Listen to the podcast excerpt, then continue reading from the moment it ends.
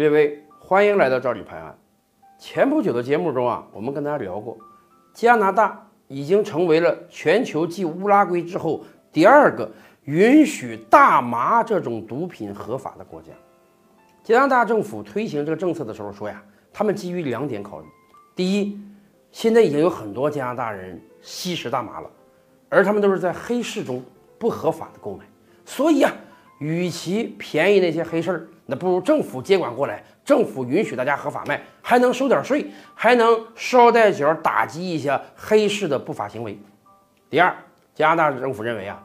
已经有很多青少年接触大麻了，所以啊，他们要通过大麻合法，但是同时不允许青少年吸食、购买大麻，来保护青少年。结果，加拿大政府的这两项想法恐怕都会落空的。一方面，相关部门统计啊，自从加拿大宣布大麻合法以来，黑市上的交易不但没有减少，反而巨量增加。为什么？原因也很简单，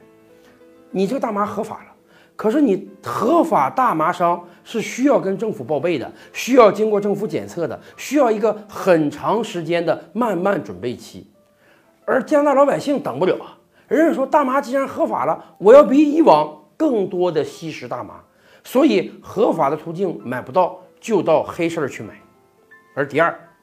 加拿大政府虽然明确规定不允许向未满十八岁的青少年贩卖大麻，要保护青少年，可是结果最近一个月，各个地方报告的青少年吸食大麻的案例就超过六百起，远超前几年，是前几年的好几倍，甚至有的地方还出现了四五岁的儿童吸食大麻的情况。今天加拿大的青少年吸食大麻有多严重，我们简直想都不敢想啊！超过三分之一的加拿大青年有过吸食大麻的行为，而且还不止直接吸食大麻呀，在加拿大的超市，你还能购买到含有大麻的巧克力和各种糖果。有的公司还说他们要生产大麻味儿的可乐，他们是怎么生产的？他们是把大麻提纯，提纯出来大麻酚，然后加入到食品与饮料之中，这个纯度是普通大麻的几百倍之多。但是他们都有一个冠冕堂皇的理由，什么呢？没有关系啊，大麻不上瘾。是的，就像所有养狗的人，他们遛狗不牵绳的时候都会说：“放心啊，我们家的狗不咬人。”所有吸食大麻的加拿大人都说：“没事儿，大麻不上瘾的。”可是为什么加拿大政府明令说青少年不允许吸食大麻，还有这么大量的青少年要去吸食大麻呢？很简单呀，我们每个人都从青少年过来过，我们都知道青少年是我们最叛逆的时间，国家长辈越不让我们干的事情，我们越愿意去跃跃欲试的尝试一下。更何况大人们都说了，大麻是合法的，大麻不上瘾，吸大麻没事儿。只不过年龄的问题而已嘛。那么凭什么十八岁之后的人就可以吸，十八岁之前的人就不可以吸？所以大量的加拿大青少年都把吸食大麻当做了一个追赶潮流、追赶时髦的事情，就像很多国家青少年是不允许吸烟、喝酒的。可是我们会看到，又有多少青少年能够抵御得了烟草和酒精的诱惑呢？尤其是。当加拿大宣布吸食大麻合法之后，青少年心中更没有了顾忌了，因为反正这是个合法的事情，我只不过提前那么一两年来尝尝这个禁果而已呀。只是苦了那些有孩子在加拿大的中国家长。我相信啊，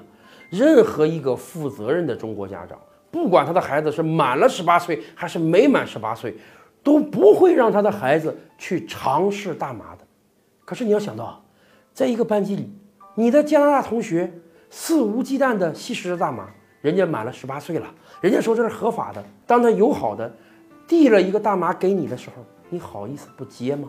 青年人好意思不去做一点叛逆、有违常理的事情吗？所以啊，我们真替很多在加拿大留学的中国学生担心。你们一定要记住，不光是中国。韩国也好，日本也好，新加坡也好，多国政府一再告诫他们的公民：虽然加拿大合法了，但是你作为日本人，你作为韩国人，你作为新加坡人，你作为中国人，你在加拿大吸食大麻也是违法的。而我真不知道有多少中国留学生能够抵御得了他同学递给他的大麻。是不是从今以后，中国家长在考虑孩子留学的时候，都不敢去加拿大了呢？照吕拍案，本回书着落在此。欲知大千世界尚有何等惊奇，自然是且听下回分解。